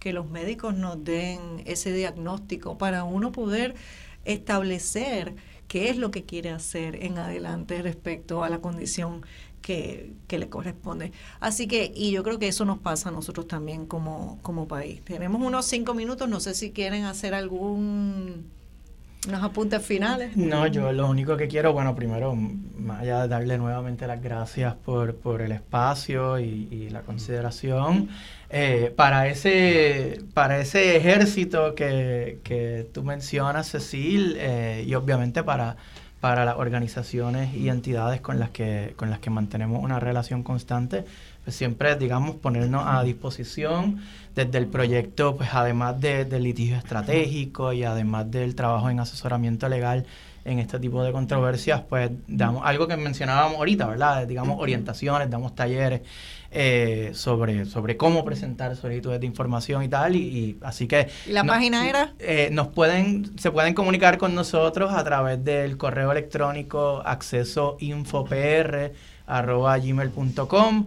o al teléfono desde la clínica de asistencia legal, que es el 787-751-1600. Eh, y nos pueden seguir en todas las redes. Yo creo que ya estamos hasta en threads. Eh, yo no, no, soy muy tecnológico con redes sociales. pero, eso es de en, en, arroba acceso info PR. Eh, así que estamos con el mismo handle en, en todos lados, en Twitter, este, Facebook, Instagram. y a través de allí pues también nos pueden contactar este, y, sí, a las órdenes. Bueno, yo quiero, no quiero acabar, concluir sin, sin, sin agradecer también a a instituciones públicas que, ¿verdad? Y hay que resaltarlo, que, que, han colaborado cuando se ha pedido la información. Nosotros tenemos experiencias, y lo voy a decir, con la Oficina de Gerencia de Presupuesto, con el señor Juan Carlos Blanco, que ha sido eh, muy colaborador eh, eh, desde un principio. Y así otras agencias, y digo esta porque es una reciente, ¿verdad? Así que también un poco en el marco este de un, de un optimismo con cautela, porque todos sabemos que hay intereses envueltos eh, detrás. También eh, en muchas ocasiones que espacios abiertos ejerce este elemento de fiscalización, eh, pues a veces uno se encuentra con, con, con, con, gratas sorpresas que hay que también destacar. Y, con eso básicamente concluyo, o sea que creo que debemos seguir creando ese ejército que hablaba Cecilia, hacía eco también Luis José, eh, que no es suficiente con dos, tres, cuatro, cinco organizaciones y que poco a poco pues es algo que quizá cambie la cultura del, gobierno y, como ejemplo traje ese de la, de la, Oficina de Gerencia de Presupuesto porque es uno que claramente eh, eh, está actuando acorde. Pues agradecemos a todos los que nos han estado escuchando en la mañana de hoy. Eh, estuvieron escuchando Voz Alternativa. Hoy el programa lo dedicamos al acceso a la información pública, datos y derechos. Y agradezco también al panel que nos acompañó durante la mañana y a Marcia Rivera siempre por ofrecernos este espacio. Será hasta la próxima.